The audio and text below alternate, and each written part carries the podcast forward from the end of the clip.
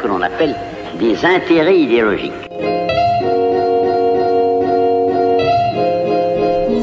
J'ai le soldat d'un Brésil qui, je le crains, n'existe plus.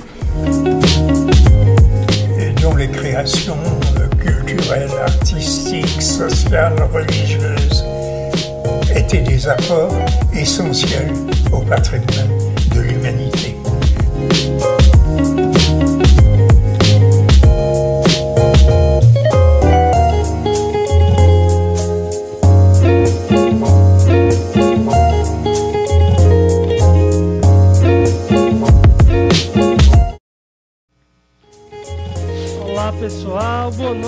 Todas e a todos. Sejam bem-vindas e bem-vindos a mais um Swing Filosófico, a sua fonte semanal de orgasmo intelectual. E hoje, mais uma série Pensadores. Né? Vocês sabem que nós gostamos de, de trazer a série Pensadores para fazer um recorte sobre a vida e a obra de alguém, de algum intelectual que nos chama a atenção, que é um, é um marco na história do Brasil e do mundo. E hoje teremos o grande intelectual que é o Milton Santos. Lembrando é, que o swing filosófico é possível graças aos nossos patrocinadores. Lanchonete Bezerra, a lanchonete que está há mais de 25 anos aí no mercado, e também a Casa das Verduras, que está também há quase três décadas é, trazendo tudo de melhor em verduras e hortaliças para nós. Quero desejar uma boa noite ao nosso convidado, ao Luiz Fernando, e dizer que eu estou ansioso e que eu tenho certeza que esse será um excelente debate. Boa noite a todos e a todas, sejam muito bem-vindos a mais um Swing Filosófico aqui pela Rádio e TV Atual, a força da nossa voz. Lembrando, para você querido e amado ouvinte, seguir-nos em nossas redes sociais, arroba Clínica Laços Vaz Alegre, arroba Swing Filosófica, arroba Psi José Neto, arroba arroba Rádio e TV Atual. Quem quiser também mandar um comentário pelo WhatsApp da emissora, DDD 88 99903 8526, repetindo DDD 88 99903 8526. Também estamos no portal da Rádio Atual, atual.online, você vai lá e toda semana tem a nossa construção na nossa coluna Swing Filosófico com textos dos assuntos os mais variados possíveis. Lembrando que também estamos nos modernizando, entrando na onda do TikTok para trazer recortes do nosso programa e outras propostas interessantes. Arroba Swing Filosófico VA. Lembrando, por fim, nossos patrocinadores queridos e amados, Casa da Verdura, o melhor horte, fruta e e demais variedades aqui na cidade de Vaz Alegre. Vocês vão lá no Instagram, underline Casa das Verduras, organização do nosso querido Cícero e também da Gelva, a Lanchonete Bezerra e, por fim, Gugas Bar, que está também nos patrocinando. Após o programa, nós teremos o prazer de compartilhar um momento com os nossos convidados que se, se fazem aqui presente.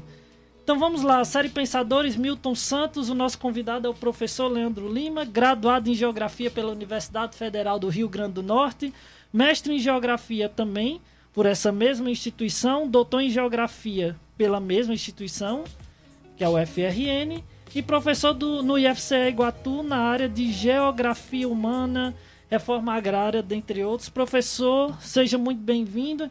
Já começo jogando a polêmica. O que Milton Santos representa para a ciência brasileira e para a ciência mundial? Haja visto, né, para complementar uma segunda pergunta, que ele conquistou em 1994 o prêmio Walter Lude, o Nobel né, da Geografia, sendo o único brasileiro a conquistar esse prêmio e o primeiro geógrafo fora do mundo anglo-saxão a realizar tal feito. Seria nesse caso, né, para a gente pensar aqui de começo, um olhar eurocêntrico nas escolhas dos pensadores dignos de nota? Ou seria que a, o mundo anglo-saxônico, europeu, norte-americano vê o hemisfério sul como deficiente na produção científica? Como é que o senhor vê essas questões? Seja muito bem-vindo. Ok, obrigado, obrigado Luiz Fernando. Obrigado, José Lopes. É, gostaria de dar boa noite a todos, né, nossos ouvintes da Rádio Atual também a todos que nos acompanham pelo Facebook e pelo YouTube. né? Em especial a todos os vazalegrenses, a todos os iguatuenses também, que nos acompanham aqui, sobretudo os nossos colegas do IFCE. Quero dizer que é uma satisfação é enorme estar aqui com vocês, é, conhecer esse projeto assim incrível pelo professor John, que já esteve aqui participando junto com vocês. E hoje tem a honra também de participar e de discutir um pouco da geografia, falando né, desse grande pensador que é o Milton Santos. Então, desde já, parabenizo vocês pelo projeto, mesmo nesse tempo pandêmico, de tanto desalento, né, conduzir um projeto desse é algo que possibilita um mundo, uma nova possibilidade, assim como dizia o Milton Santos. É, e aí, é, discutir o Milton Santos é também fazer esse swing filosófico, já que o Milton Santos dizia que a geografia ela deve ser pensada com a filosofia. É, e aí, é, em sua última instância, o Milton Santos definia a geografia como a ciência do espaço né? e uma filosofia do espaço. Então ele traz uma base filosófica e teórica muito densa, muito complexa, até porque o Milton Santos ele tem um vigor intelectual muito forte, para podermos discutir a dimensão do espaço da geografia. É, e nenhum outro geógrafo, ao menos o geógrafo brasileiro, não tinha feito isso na geografia. E aí você pergunta qual a contribuição desse contexto do geógrafo Milton Santos. E aí o, o Milton Santos, é, assim como afirma a professora Maria Adélia, ela vai colocar que o professor Milton é o, o grande mestre e o primeiro mestre da geografia brasileira. É o professor Manuel Correia de Andrade vai dizer que era um menino que saiu do interior da Bahia para ganhar o Brasil e ganhar o mundo. E aí ele tem uma densa obra com mais de mais 40 livros, né? Assim, é, traduzidos em mais de sete idiomas, além de, de, vastas, vastos artigos e prêmios que ele ganhou, entre eles o Walter Lobo, que é considerado o Nobel na geografia.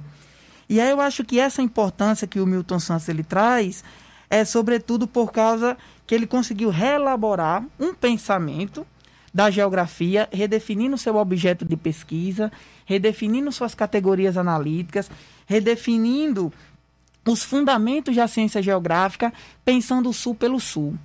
É, pensando o mundo subdesenvolvido. Não é à toa que ele é conhecido como um geógrafo né, terceiro mundista. E aí ele vai ter essa contribuição mundial porque ele vai romper com toda essa metodologia que ele chamava de metodologia é, de papel carbono, que a gente tentava replicar as teorias da urbanização, as teorias da cidadania, as teorias do espaço, pensada a partir da América do Norte. Né? Então a gente vivia uma geografia que tentava replicar esses processos. Ele vai dizer: não, por que, que a gente não pensa a nossa forma da globalização? É por isso que todos os seus escritos ele vai ser avesso às teorias que exaltam a globalização. É, por que, que a gente não contesta o modelo de urbanização brasileiro a partir do que efetivamente nós temos, a partir do que efetivamente existe? E a gente vai criando esses aspectos no arcabouço teórico da ciência, achando que o, o convencional, o comum, o normal, é aquilo que nos é dado a partir da dimensão eurocêntrica. A gente acha que o modelo de urbanização, por exemplo, que ele vai se debruçar, é só o modelo Barcelona, é só o modelo da França. E por que a gente não pode pensar o nosso modelo? E aí onde é está a contribuição do Milton Santos desse, dentro desse contexto, de criar e de pensar uma geografia eminentemente do sul pelo sul. E aí muitos autores vão. É claro que ele tem uma abordagem filosófica, teórica, pensada nesses autores, é, porque durante o seu exílio são esses autores que ele vai se debruçar, é, é, do estruturalismo, do existencialismo, é, também do materialismo histórico. São esses autores que ele vai dar, ter um contato, mas ele vai propor uma geografia eminentemente do Sul. A pensar as nossas contradições a partir do, do Sul. E pelo caráter global que ele teve contato, porque ele, ele no seu exílio, ele, ele teve um momento na Europa, depois nos Estados Unidos, no Canadá, Peru, Venezuela e na África. Então ele permeou por essa realidade e poder eminentemente perceber que os processos eles são distintos. É, e aí isso vai culminar diretamente na sua teoria do espaço. Interessante, professor Leandro, que a, a sua fala me suscitou uma questão que ele coloca lá numa das suas primeiras obras, né, os estudos regionais e o futuro da geografia. Quando ele pensa uma outra quebra de paradigma que é assim, pensar as ciências humanas mediante métodos já consolidados. E ele tenta quebrar esse paradigma pensando a ideia de que o humano ele é, ele é contradição, ele é mudança, ele é essa, esse processo que flui e é constante. Acho que essa é uma fala, é um, é um aspecto interessante da teoria do Milton Santos, e que advém assim da sua fala no sentido de que em alguma medida ele estava à revelia de todo aquele processo que vinha se constituindo, né? Pensar a margem, pensar o, o, é, o subdesenvolvimento, né? os, os, os espaços, as cidades dentro desses espaços subdesenvolvidos. Então tudo isso me parece que, que tem a ver com uma espécie de subversão da própria teoria do Milton Santos. Sim, e, e, subversivo, inclusive no contexto de questionar o próprio conhecimento produzido, a própria teoria. Uhum. O Milton Santos falava, por que, que a gente produz um pensamento geográfico do terceiro mundo que é doentio? Porque a gente, quando vai falar da urbanização brasileira, a gente fala de macrocefalia. É, parece o nome de uma doença, aquilo que é inchado, né? Involução urbana, ou seja, aquilo que é, é contrário ao que é evolutivo. Então ele vai criticar justamente esses preceitos que é colocado para pensar o terceiro mundo.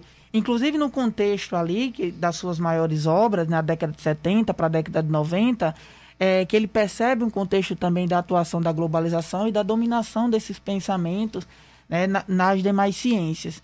E aí na geografia brasileira ele vai ser crucial para pensar esses princípios. E o que eu acho mais interessante é ele pensar que o espaço não é apenas espaço físico, é o espaço da construção cotidiana, principalmente das construções das relações intersubjetivas e afetivas. Então é da gente pensar que o ser humano, né, o real social, ele está escrito, ele acontece nos detalhes do dia a dia. Né? Acontece através do empirismo, ou seja, do construir-se e remendar-se cotidiano né, está no senso comum de quem participa e compartilha também o sentido comum da vida social. O que é que eu estou querendo dizer com isso? Que o espaço ele se constrói a partir do que cada um doa para que esse espaço se torne um espaço que seja acolhedor e que promova a qualidade de vida. Perfeito, e a gente isso. leva também em consideração que é importante discutir o espaço, que muitas vezes a falta de de ação e de políticas públicas de urbanização do, espa do espaço criou determinados locais de marginalização e exclusão. Uhum. Por exemplo, a gente pode pensar nas favelas. Né? É um fenômeno muito comum no Sudeste. Não que não haja já aqui no Ceará bairros que parecem realmente favelas pela construção desordenada. Né? E sem acesso a políticas públicas básicas, como de moradia digna, saneamento básico, dentre outras. E isso que você coloca, Luiz, é a base do pensamento do espaço do Milton Santos. Que para o Milton Santos o espaço ele vai ter três níveis, né? ou três configurações, ou três instâncias, que é o espaço mundo, que é o que a gente conhece enquanto totalidade, e aí esse espaço ele é a essência. Vai, nós teremos o espaço enquanto formação socioespacial, que aí é onde os territórios eles se estabelecem, e a gente vai ter o espaço do cotidiano, é, e para o Milton Santos, a força frente a toda essa globalização, a todos esses processos que se dão, ele vai estar no cotidiano. Ele acredita no cotidiano, ele acredita nos homens lentos, ele acredita nessa força solidária e coletiva como uma forma de subvergir e de subversão a esses preceitos e essa dimensão da globalização. Então, é, é, é algo complexo, porque ele trabalha com as categorias né, do local, do global, né, uhum. da totalidade, da aparência. E aí ele vai colocar, olha, o espaço é existência. Quando eu falo do espaço, eu falo da existência. Da existência de quem? Da existência humana. A geografia é uma ciência humana. É, o espaço geográfico ele é fruto do trabalho humano. É, e ele avança, inclusive, nos preceitos dos Marx dentro da geografia. É, o, o, Marx ele fala do modo de produção. E o, e o Milton Santos vai falar desse modo de produção no espaço. Então, o espaço é a essência, mas de que é formado esse espaço? Das formas de existir, das formas efetivamente de existir. Né? Então, quando eu falo do espaço, eu falo de totalidade. Quando eu falo de Iguatu ou quando eu falo de Vaze Alegre, eu estou falando de uma forma de existir desse espaço. Perfeito. É, tem uma, uma questão que é fundamental, né, que que é possível aprender da fala de vocês, que também está lá na numa obra dele da década de 60 ainda, que é A Cidade nos Países Subdesenvolvidos, onde ele pensa que a própria constituição das cidades tem a ver com alguns tipos de processos de colonização. Ou seja, a forma como os sujeitos vão ocupar o, aquele espaço ali tem a ver, inclusive, com a forma como o espaço que eles vivenciavam anteriormente foi ocupado por outros sujeitos.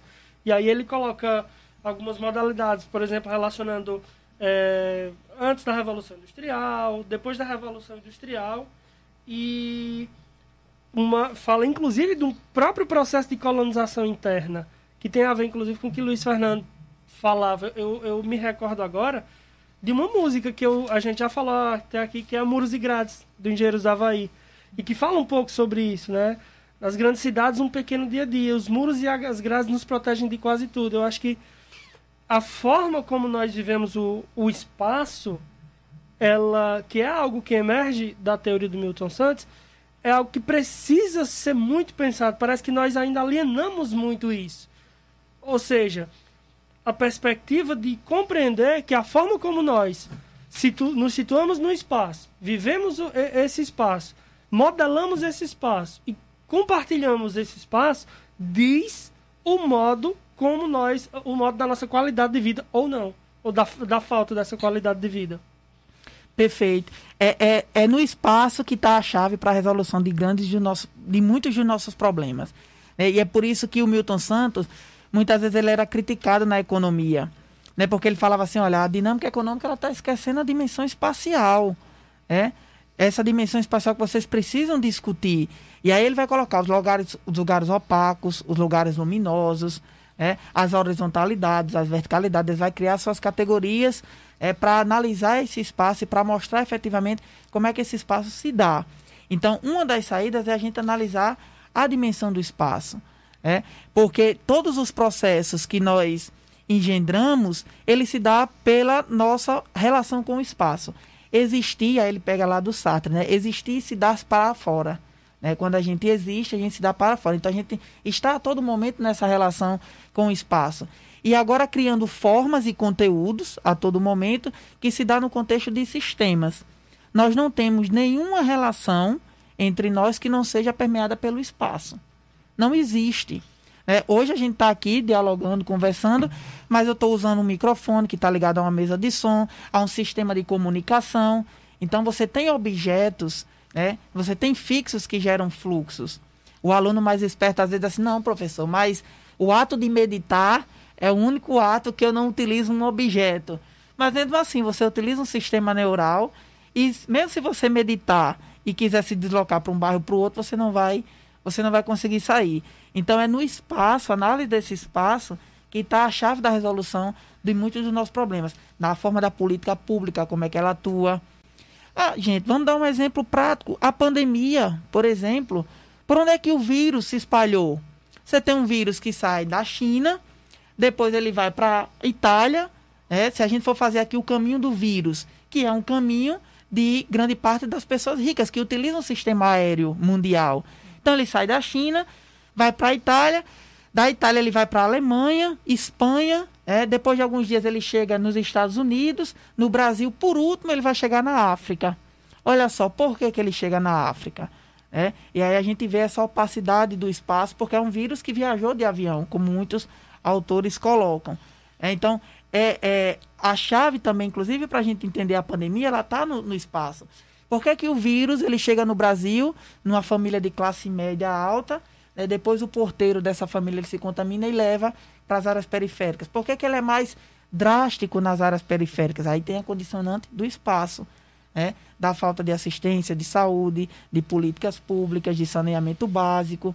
Então, pensar o espaço é pensar as instâncias sociais, políticas, econômicas, culturais, que nele se impõem. Que o espaço também condiciona. Hum, a, próxima, a própria noção de, do limite dentro do bairro mais uh, do bairro mais nobre, dos bairros mais centrais e dos bairros mais periféricos é nítido. O limite de uma casa, de uma grande casa, de dos bairros mais centrais, é o mesmo limite do ponto de vista geográfico, onde tem 10 ou, ou mais casas num bairro periférico.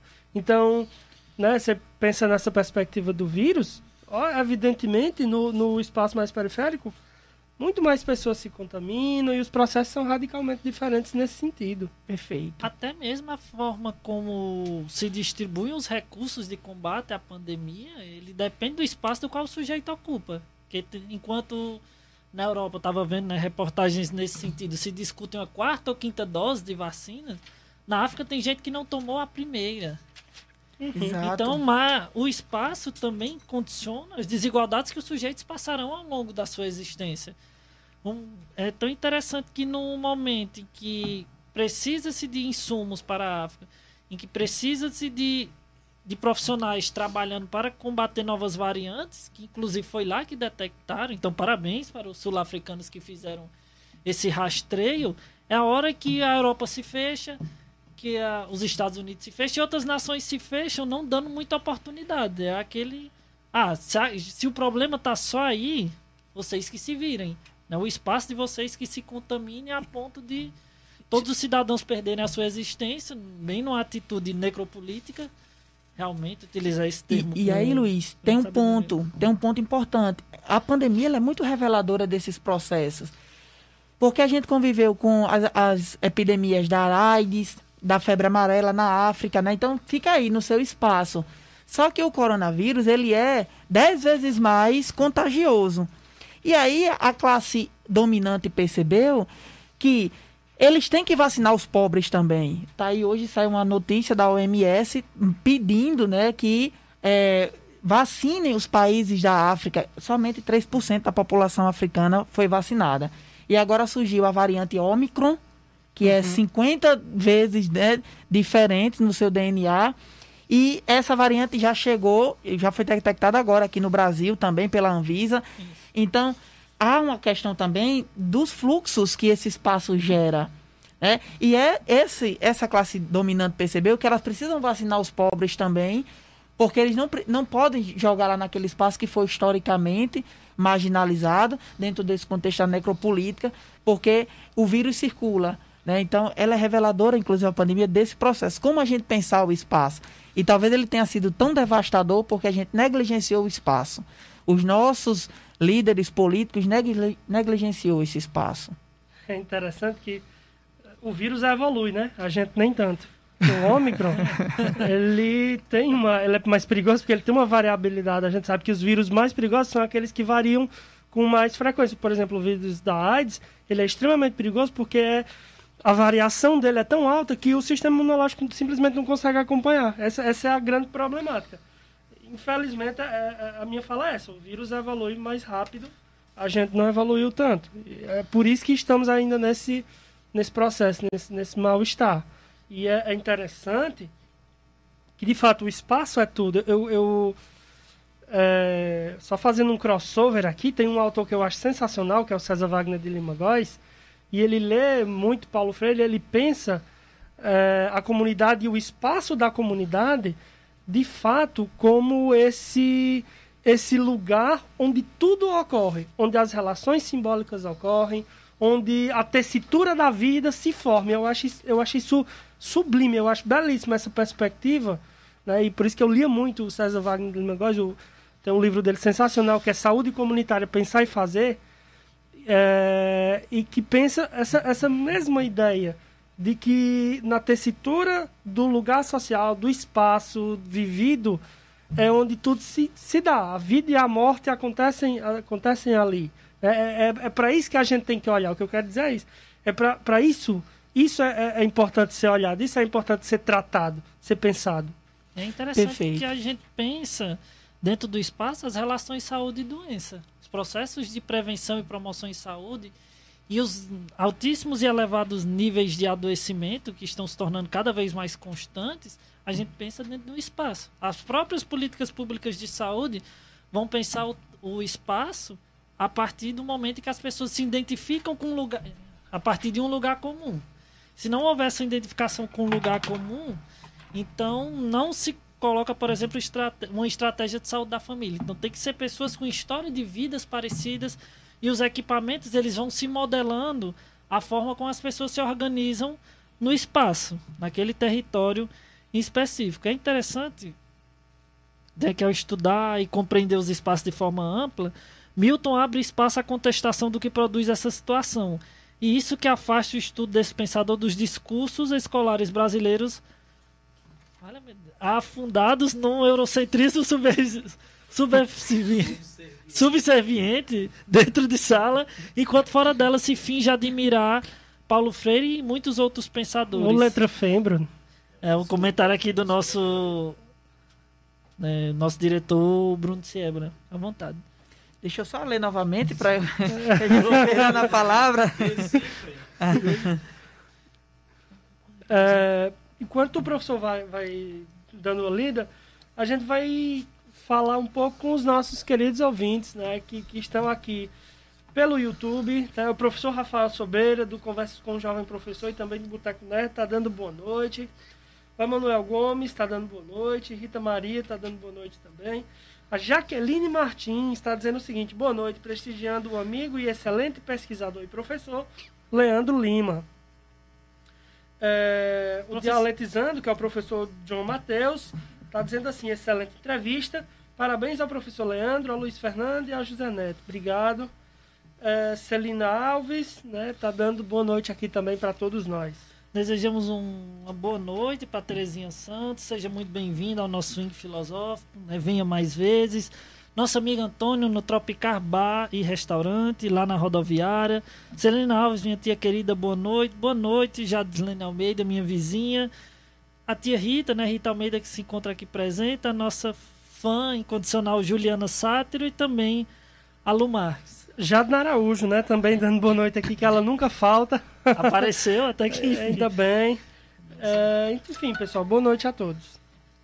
Eu também queria dar boa noite tá, e agradecer a todas as mensagens aí de carinho, de apreço, né, dos colegas que estão aí participando pelo YouTube.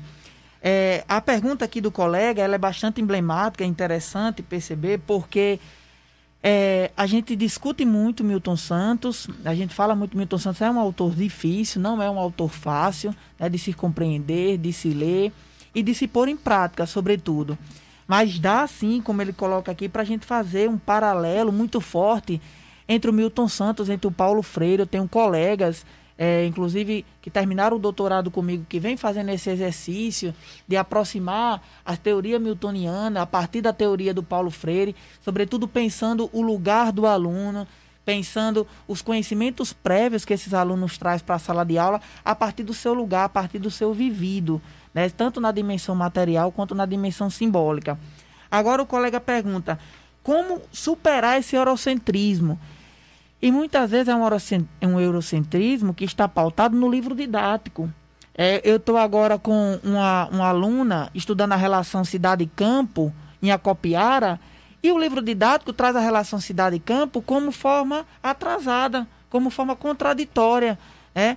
O campo para o livro didático é só aquele moderno, é do agronegócio, é das grandes máquinas, sobretudo pensando no contexto do sul do Brasil. E o campo da agricultura familiar é o atrasado, é o que precisa ser superado. Inclusive, no, no Brasil, nós temos uma teoria da urbanização que fala da, da superação, a teoria do contínuo, que a gente vai chegar no estágio de urbanização tal qual a gente vai superar as ruralidades. E que a gente assim está longe, se isso acontecer, está muito longe de que isso se efetive de fato, porque o que a gente mais vê é a força da agricultura familiar, é a força do pequeno produtor. E como subverter essa ordem do livro didático para além dos manuais, das normativas e das práticas que é impostas na escola. Isso é um vetor também da globalização, né, que chega é, desse pensar hegemônico, né, da globalização enquanto esse é, constituinte aí é, de ideias, como o Milton Santos vai colocar. É o professor garantir esse conteúdo em sala de aula. É o professor perceber a realidade do aluno. É perceber que a gente pode pensar um modelo de urbanização de cidade de campo para Vaze Alegre, para Copiara, sem querer copiar o de Fortaleza. Eu não queria um modelo de urbanização de Fortaleza para Vaze Alegre, né? com violência, com áreas periféricas. Por que, que a gente não pensa o nosso? Por que a gente não faz o exercício coletivo de pensar o nosso? né? E aí a gente fica sempre tentando replicar essas teorias. E aí o colega coloca aqui, o discurso realmente é fácil, as palavras de ordem, mas como operacionalizar isso? Aí o Milton Santos tem uma perspectiva de método para que a gente possa operacionalizar isso, inclusive em sala de aula. Né? Perfeito. É, é, uma coisa que me parece paradoxal é que tem crescido o número de, por exemplo, mestrados ligados a desenvolvimento regional sustentável. Ou seja, é, ao mesmo tempo em que nós tentamos fazer essa, essa urbanização talvez bárbara, há a, a premissa, a ideia de que o desenvolvimento regional sustentável, muitas vezes baseado nessa agricultura de base, essa agricultura familiar, ela é fundamental para o futuro, não é só da região, mas do planeta, se você for pensar do ponto de vista macro. Então parece que a gente está vivendo um paradoxo e que precisa se tomar partido. É, é, é, é fundamental, né? Nosso vídeo inicial diz, né? O intelectual ele defende seus interesses. É. Né? 50 intelectuais é preciso que a gente defenda essa, essa ideia de que talvez é, esse ultrapassar é, é, esse aspecto rural seja algo talvez da ordem da impossibilidade ou algo que traga muito mais malefícios do que benefícios. Isso tem que ser muito bem visto, isso tem que ser muito bem analisado para que assim não haja um, um processo de, de, mazela social maior Sim. e de destruição do próprio espaço urbano e rural.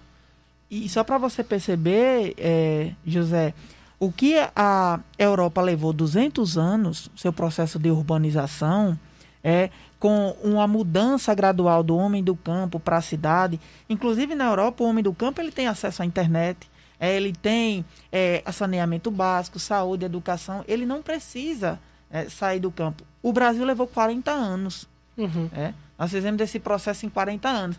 Então, é, foi um processo de expropriação desse homem do campo, não tinha estrutura para as cidades, e aí gerou todo esse processo né, de formação social que nós conhecemos, é desigual e contraditório.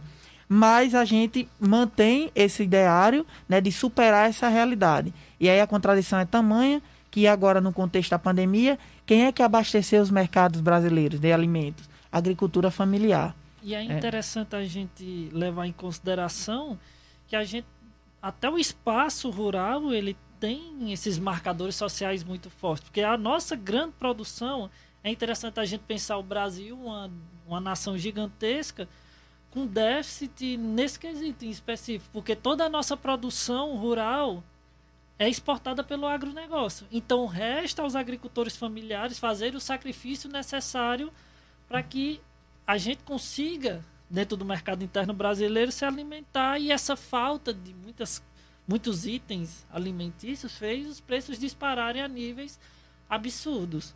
Né? Por exemplo, a gente uma, um óleo soia que custava 5 e pouco, agora está 10 reais em alguns cantos ou mais. É, isso é algo que é extremamente gravoso. Né? Eu concordo muito com o Valtênio, né, no comentário aqui no Facebook, que a pandemia serviu para mostrar e para trazer à tona não só as desigualdades econômicas, mas também as desigualdades nas relações sociais. É tipo, ah, eu estou bem, o resto que se vire, né? esquecendo que o que nós fazemos e estamos construindo enquanto sociedade afeta a nós né, de forma igual em alguns no final das contas. E eu queria usar uma frase aqui do próprio Milton Santos para a gente nortear o nosso debate que diz o seguinte: o Brasil jamais teve cidadãos. Nós, a classe média, não queremos direitos, nós queremos privilégios. E os pobres não têm direitos. Não há, pois, cidadania neste país. Nunca houve. É uma frase bastante emblemática do Milton Santos. E, e, pegando essa perspectiva do cidadão que você coloca, Luiz, o Milton Santos vai teorizar sobre a cidadania no Brasil como uma cidadania mutilada. É uma cidadania mutilada e aí ele coloca um pouco é, dos problemas sociais brasileiros nessa classe média. É claro que ela não é culpada em toda a sua totalidade, porque existe uma elite também que opera, mas essa classe média, ela legitima esse discurso da elite. E por que, que ele fala da classe média? Porque essa classe média, aí ele traz a Marilena Chauí também, né? a Marilena Chauí parte desse princípio. Uhum. Porque ela era a única que poderia lutar por uma educação pública de qualidade, mas prefere ter sua escola privada. Ela poderia lutar por uma saúde pública de qualidade, mas prefere pagar seu plano de saúde.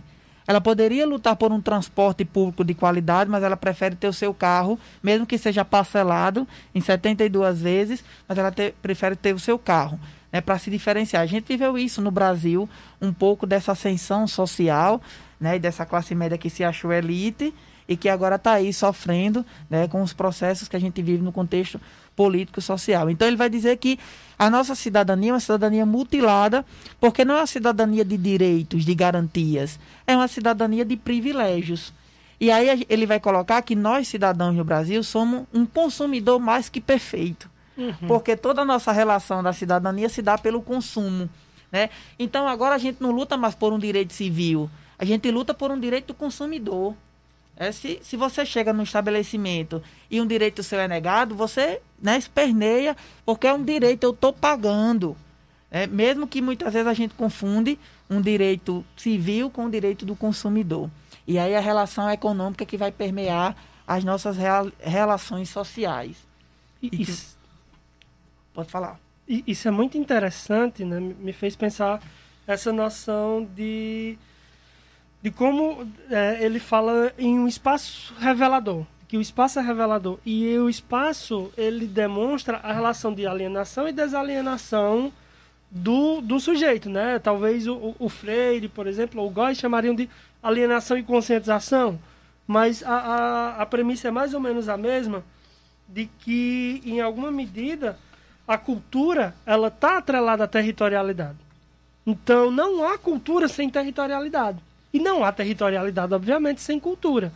Isso é fundamental de ser pensado, porque é, ele diz algo da ordem de, de, assim, de que quando o homem se defronta com um espaço que não que não ajudou a criar, que não tem a ver com a sua história, não há problema nenhum para ele destruir aquilo ali. Então, converge muito com, com a noção de, de sujeito da comunidade, com a noção de, de espaço comunitário em que se você faz parte daquela construção, se você se apropria daquilo, você tem um afeto por aquele, por aquela, por aquele espaço, por aquela territorialidade. Então, é, eu acho que a alienação talvez venha também no sentido de que mesmo você sendo pertencente àquele local, você não se sente ali amparado ou ancorado àquilo. E aí tudo bem depredar, e aí tudo bem destruir, e aí tudo bem, assim, aquele espaço ser qualquer coisa. É, é, é eu acho que é, é, bem interessante pensar essa, essa premissa, essa perspectiva, porque norteia a própria ideia de que se eu sou capaz de construir, eu sou capaz de reconstruir. E ele fala até, inclusive, na, na, no próprio aspecto de reconstrução da individualidade. De uma recuperação do que é ser cidadão, e dessa sensação mesmo de pertencimento àquele espaço. É, é interessante que própria outra frase emblemática do, do, Milton, do Milton Santos, ele afirma que a geografia brasileira seria outra se todos os brasileiros eles fossem verdadeiros cidadãos. Isso influiria de forma positiva no volume e na velocidade das migrações, que seriam menores, uhum. porque as pessoas valem pouco onde estão e saem correndo em busca do valor que não têm. É uma frase bastante forte e bastante interessante, porque eu vejo que o processo migratório no Brasil ele é muito violento. Basta lembrar que o Centro-Oeste e o Sudeste eles foram construídos, por exemplo, pelos nordestinos que saíram no processo de diáspora. Ou seja, saíram de onde tinha um laço social, mesmo que fragilizado por questões econômicas, como a fome, ainda é um fenômeno cada está se tornando um fenômeno cada vez mais comum no Brasil isso no espaço de cinco anos né? Governo Michel Temer para cá tem se acentuado ainda mais. Essas pessoas praticamente dobrou o número dos que passam fome e muitas dessas pessoas inclusive meus próprios familiares deixaram de mão um laço com mãe com os irmãos com amores e foram em busca do mínimo para sobreviver. Ou seja um lugar ao sol no Sudeste, onde, se empregavam, onde as pessoas chegavam, chegavam e se empregavam aos montes. Mas a questão é, naquele momento, sim, com o passar do tempo e com o acirramento da disputa por recursos, que não são infinitos, diga-se de passagem, alguns conseguiram ainda subsistir e outros tiveram que voltar para aqueles laços sociais que eles abandonaram há muitos anos. Então, todo o processo migratório no Brasil, ele não estimula a cidadania, ele ainda é por si só violento. E, e interessante perceber, Luiz, na sua fala, que como é que o Estado, aí trazendo o papel do Estado também dentro desse contexto, ele percebe a cidadania. Tá aí a redação do Enem, mostrou. Reduziu a cidadania a um registro, reduziu a cidadania a um papel. Né? Ele colocou como tema da redação, inclusive um tema da redação que era reducionista na perspectiva da cidadania. E o Gilberto Damenstein vai avançar nessa proposta, né? Na, no livro Cidadão de Papel. Porque o, o Milton Santos ele vai colocar dessa importância da gente entender a cidadania como integralidade. E no Brasil, essa cidadania muitas vezes é, é, vista a partir do registro, a partir do aspecto formal. E o Gilberto Damenstein, ele vai dizer, no aspecto formal, no aspecto é, civil, a gente já avançou bastante. Né? A gente tem toda uma garantia de leis, a Constituição de 1988 está aí sendo garantidora. Mas o que efetivamente é feito, o que efetivamente é, é dado, é conquistado, né? ou, ou é colocado para a gente. Então, é, você tem uma certidão de nascimento, você é cidadão, é, e depois dessa certidão de nascimento. É, então, a cidadania ela é muito em pauta e a pandemia também revelou muito isso, porque ela não apresentou resposta civilizatória, ela não apresentou nenhuma resposta é, cidadã em nenhum dos âmbitos né, do, do contexto. E o Milton Santos ele vai refletir sobre a cidadania e atrelada sobretudo ao papel do negro, do intelectual negro. É algo que ele é, contestava um pouco em abordar, em falar, geralmente quando ele era perguntado em entrevistas, e é, é algo que está pouco na sua obra, mas ele coloca aqui para a gente pensar a questão negra, a gente tem que pensar primeiro a corporeidade, é, a corporalidade, porque ele coloca que é, a, sua, a sua corporalidade, ele se colocava sempre né, como intelectual negro. É difícil no Brasil ser intelectual e é, é difícil ainda no Brasil ser um intelectual negro. E aí ele sempre se colocava, porque ser negro é sua expressão como pessoa. Né? Então, dependendo da sua expressão do seu corpo, você vai perceber que você vai ter debilidades né? ou é, formas de inserção de sociabilidade. E aí ele vai colocar é, ser negro no Brasil também é uma forma de exercer a cidadania, é a individualidade que o corpo dele o, oferece. Inclusive, uma vez, quando ele foi perguntado sobre a questão da cota, é, ele disse que a cota não passava por processo de cidadania. Então, você me traz a cota é uma solução imediatista. É, mas a gente pensar o problema efetivamente da questão negra. E aí ele colocava a cidadania. Né? Então, é, não descobrimos a cidadania e o negro é sempre tratado como inferior, da frase que o próprio Luiz coloca. É interessante a gente pensar sobre essa questão, fazer um recorte bem específico sobre a redação do, do Enem. É interessante a gente pensar que as próprias pessoas, a gente enquanto, muitas vezes enquanto intelectual, acho que isso fica um recado para todos os que estão aqui na audiência, subestimamos o conhecimento que as pessoas têm acerca da realidade delas. Porque você pega lá, a pessoa tirou todos os documentos. A pessoa sabe, o cidadão brasileiro sabe, eu já escutei isso diversas e diversas vezes por trabalhar como mesário, como presidente nas sessões eleitorais, que muitas vezes você vai, olha uma pessoa que, que chega lá, faz a sua votação, a primeira frase que ela nos diz é a seguinte, abre aspas, perdi o meu valor, fecha aspas. Então as pessoas sabem que estão condicionadas, o valor da cidadania dela está condicionada aquele pedaço de papel em específico e aquela capacidade de eleger os governantes e que muitas vezes esses governantes só vão dar valor a ela em específico naquele momento. Por isso que muitas vezes a gente né, critica, e não está errado criticar, por exemplo, a venda de votos, mas os cidadãos sabem que muitos políticos, a imensa maioria deles, só vai dar algum auxílio, só vai trabalhar em prol deles na época da votação. Então é uma realidade dura que as pessoas conhecem. Então a gente não deve subestimar as coletividades, porque elas têm uma ciência muito forte do lugar delas enquanto sujeitos no tecido social, no espaço e no território do qual elas fazem parte. E o Milton Santos falava muito sobre essa perspectiva de, de que cada homem vale pelo lugar onde ele está. Então, essa passagem que o professor Leandro falou é, há, um, há, há, pouco atrás, né, do seu valor como produtor, do seu valor como consumidor, de que a gente defende hoje não o direito do cidadão, mas o direito do consumidor, isso é um lugar em que, né, esse é o lugar que é o lugar valorado hoje. Esse é o lugar que é, assim, dentro desse aspecto de, de uma globalização, de, de, de, uma, de um mercado de tudo, né? Consome-se tudo, consome-se eh, as mercadorias, os objetos, o sujeito se torna objeto, o sujeito se torna mercadoria nesse processo. E aí, eh, ele inclusive fala né, um pouco sobre isso, de que a condição de liberdade tem a ver com essa renovação do sujeito e de que esse sujeito não seja um objeto do, do, do espaço, mas um indivíduo naquele espaço. Né? É, pedir licença aqui rapidamente só para dar mais uma olhada comentários bastante interessantes. Nos comentários. Né, a nossa querida audiência. Sama Gregório está dando boa noite. É, e aí o professor Rafael Sobreira diz é, o seguinte, perfeita a fala do doutor Leandro. Meu programa dessa semana foi pautado basicamente nisso. A pauta da redação do Enem.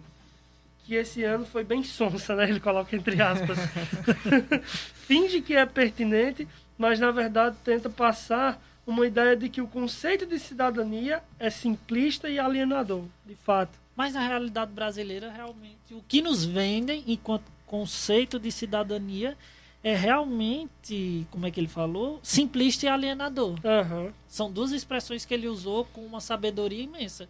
O que nos vendem, do ponto de vista sociopolítico, é que o conceito de cidadania é simplista e alienador. Você consome, você uhum. goza a partir desse consumo, independente se você estivesse perdendo esse processo. Independente, como o próprio Bicho Han fala, que a gente já fez vários debates anteriores, do, da questão do esgotamento do sujeito, que se torna um microempresário de si, e toda a culpa do social recai sobre o mesmo. E nesse processo de esgotamento e de alienação, esse sujeito se perde, perde o laço social do qual ele faz parte. Que é coisa fundamental para que a gente possa pensar uma sociedade digna, onde há realmente laço social forte. Onde se perde laço social e fragilizam-se as relações humanas, até a forma como você visualiza o território, professor, ela é totalmente deturpada, digamos assim. E isso fortalece a nossa democracia representativa. É uma democracia que você vai lá, como o próprio Luiz colocou, transfere o seu voto, transfere o seu poder de decisão, transfere o seu poder né, de, de política, de movimentos políticos, para outra pessoa que você acredita que vai lhe representar.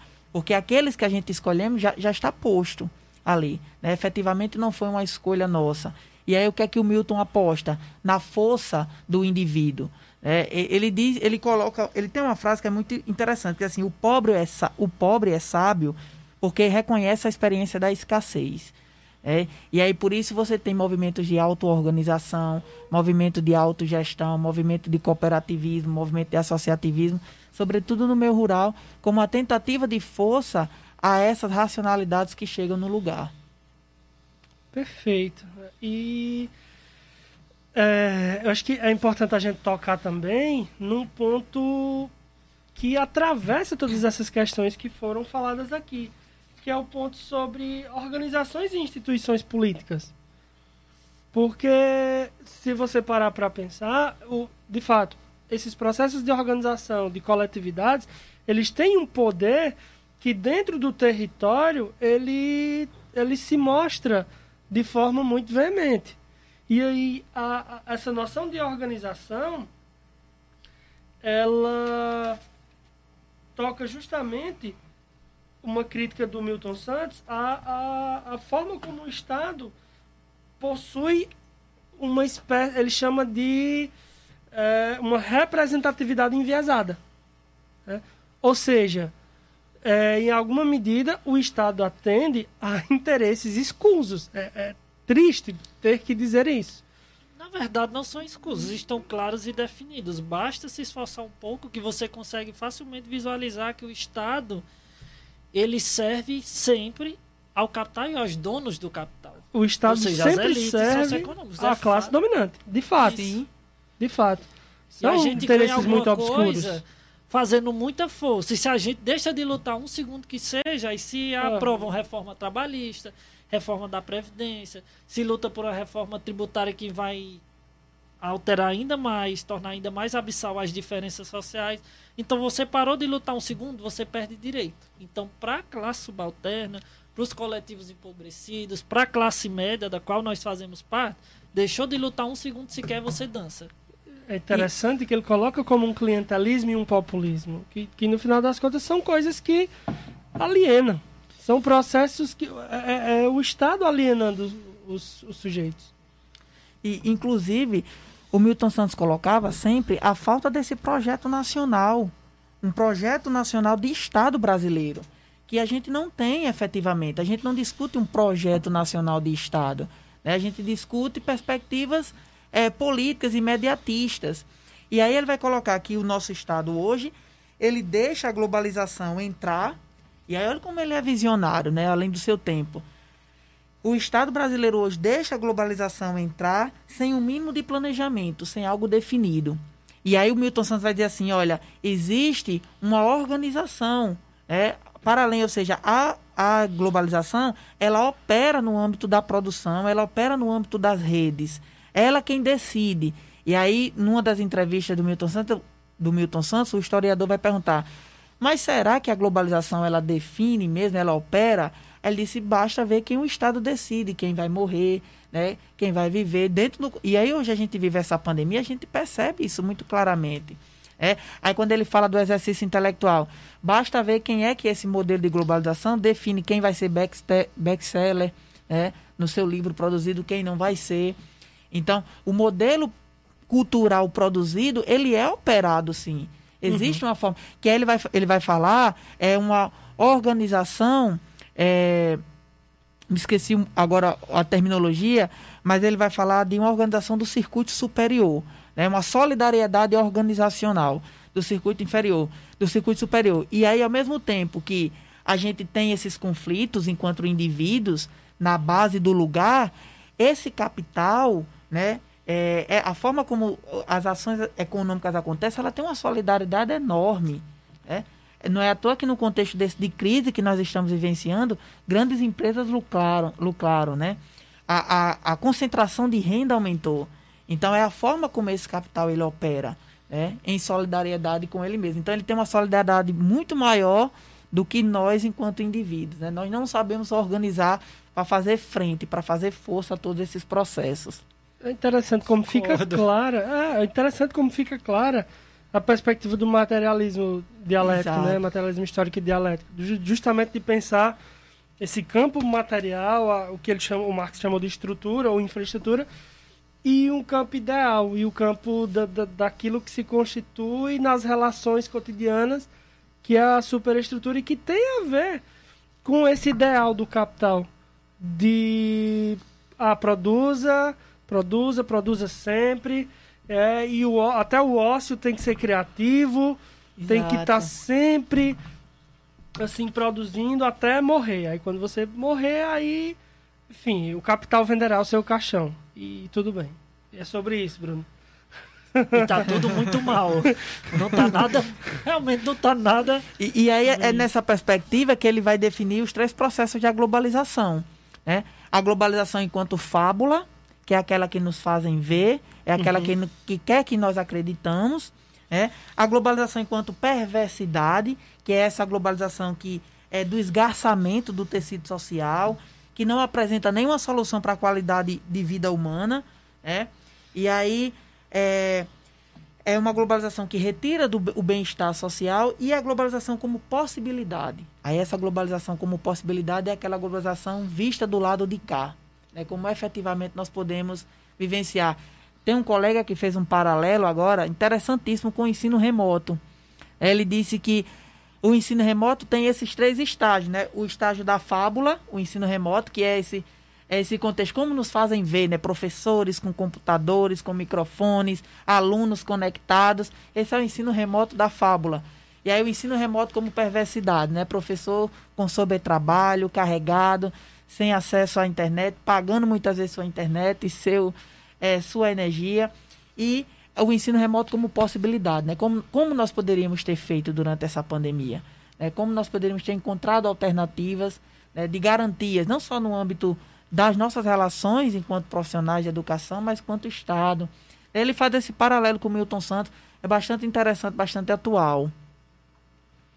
Né? E algo que a gente tocou e é interessantíssimo sempre visualizar é que a construção do espaço e das relações é um processo histórico. Às vezes a gente compreende o espaço como algo dado, ah, eu nasci no espaço e ele só vale a partir dali.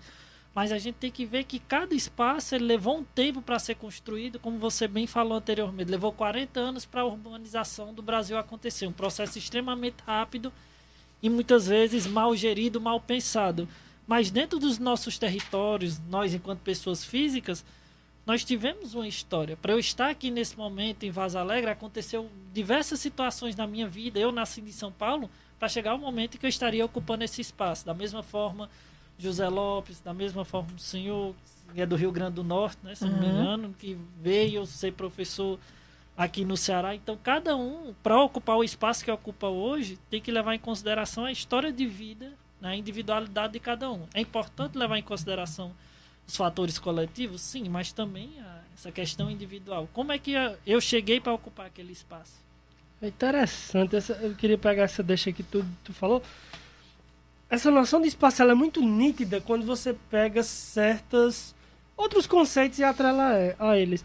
O conceito de morte. Por exemplo, eu, eu acho muito interessante a gente estudando tanatologia e o espaço que a morte ocupava em determinado momento da história e que hoje ocupa um espaço radicalmente distinto.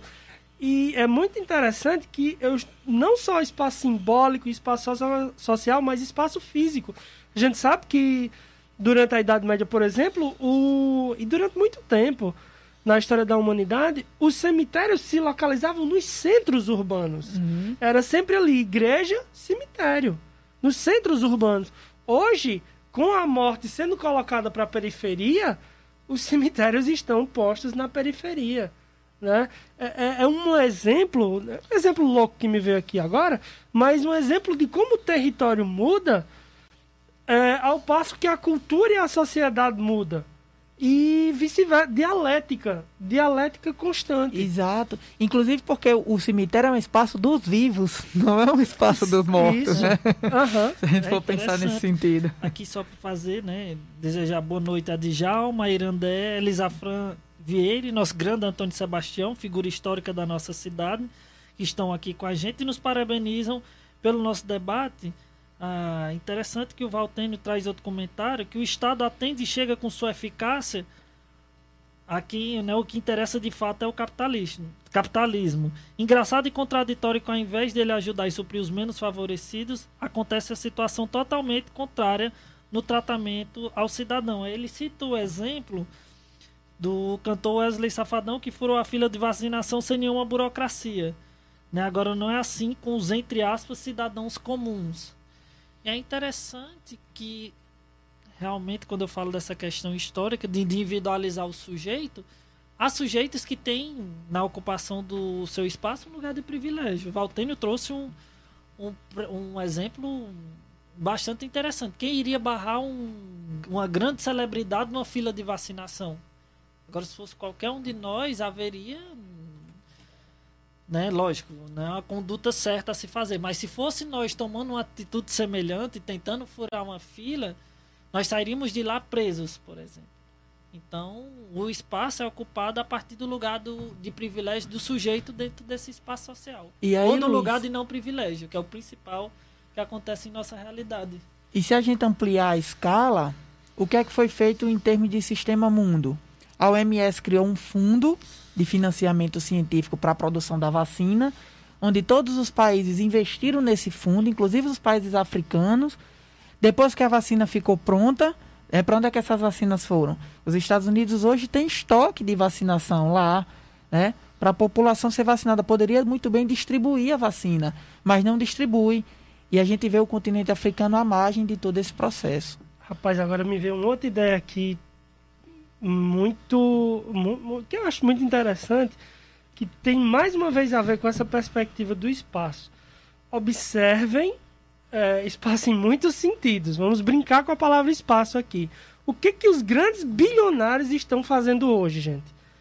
Ocupando outros espaços fora do planeta Terra.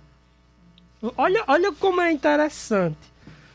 Não está me cabendo mais aqui. Eu vou ali em Marte ver o que, que tem por lá.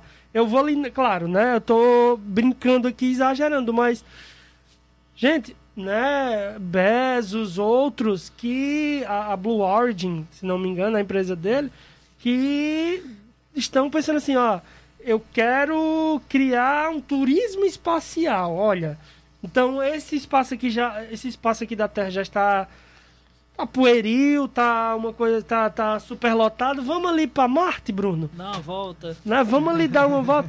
E aí já se fala em turismo espacial. Ou seja, E é uma mais coisa um- absurda, é uma coisa abissal. É, É, as diferenças Claro, socioeconômicas Vamos são lá fazer um a a me- meio termo. Vamos lá fazer a meia culpa. É importante ter tecnologia, pesquisar sobre isso? É muito importante. Mas Porque o, o dia de amanhã ninguém sabe, né?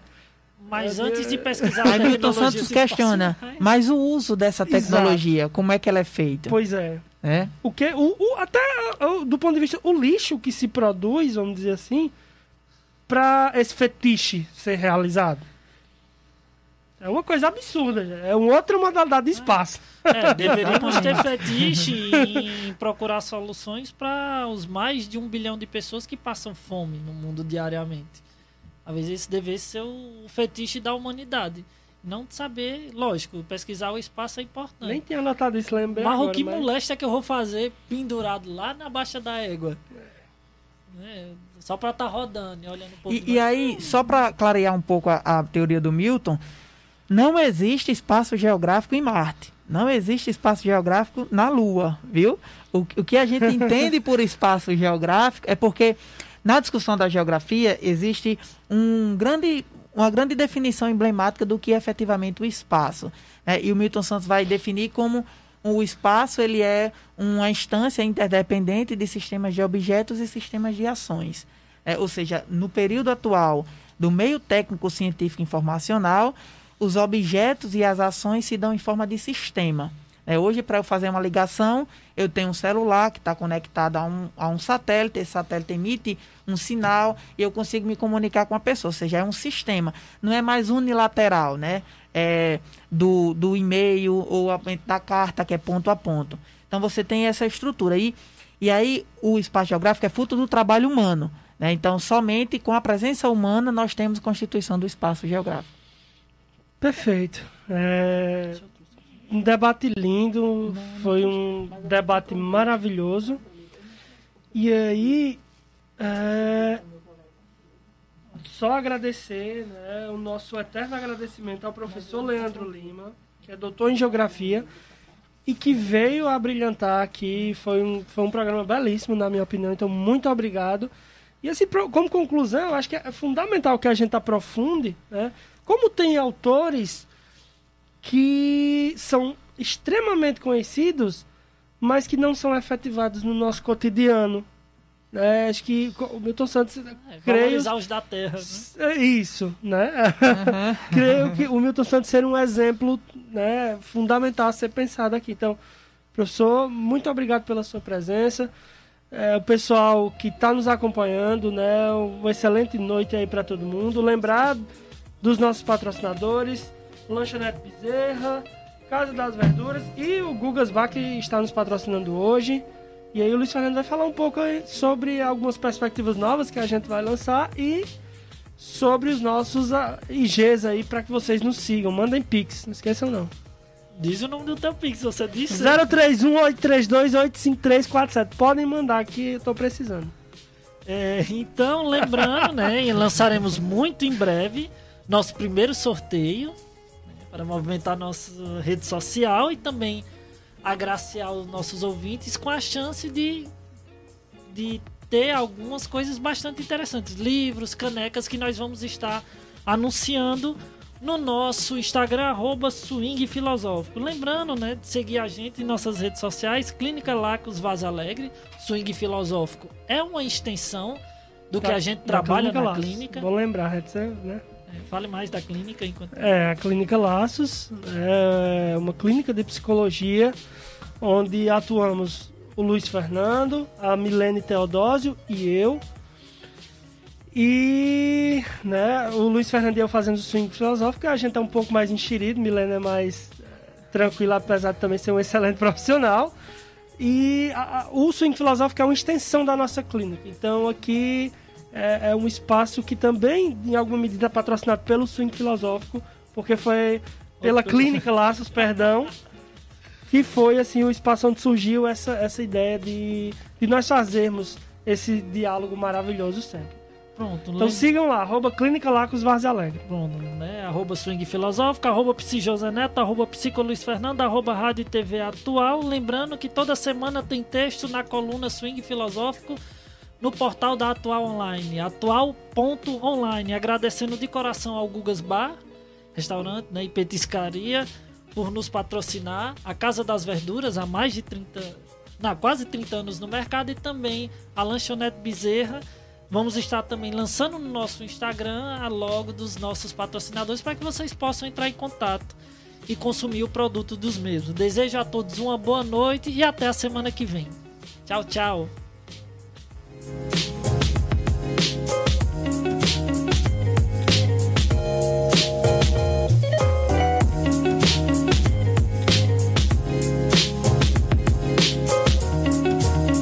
Fazer transações bancárias na internet. Pedir um lanche, almoço ou jantar na internet. Táxi, passagens, universidade na internet. As empresas evoluíram. Estar na internet é essencial, porque com rádio seria diferente. Atualize.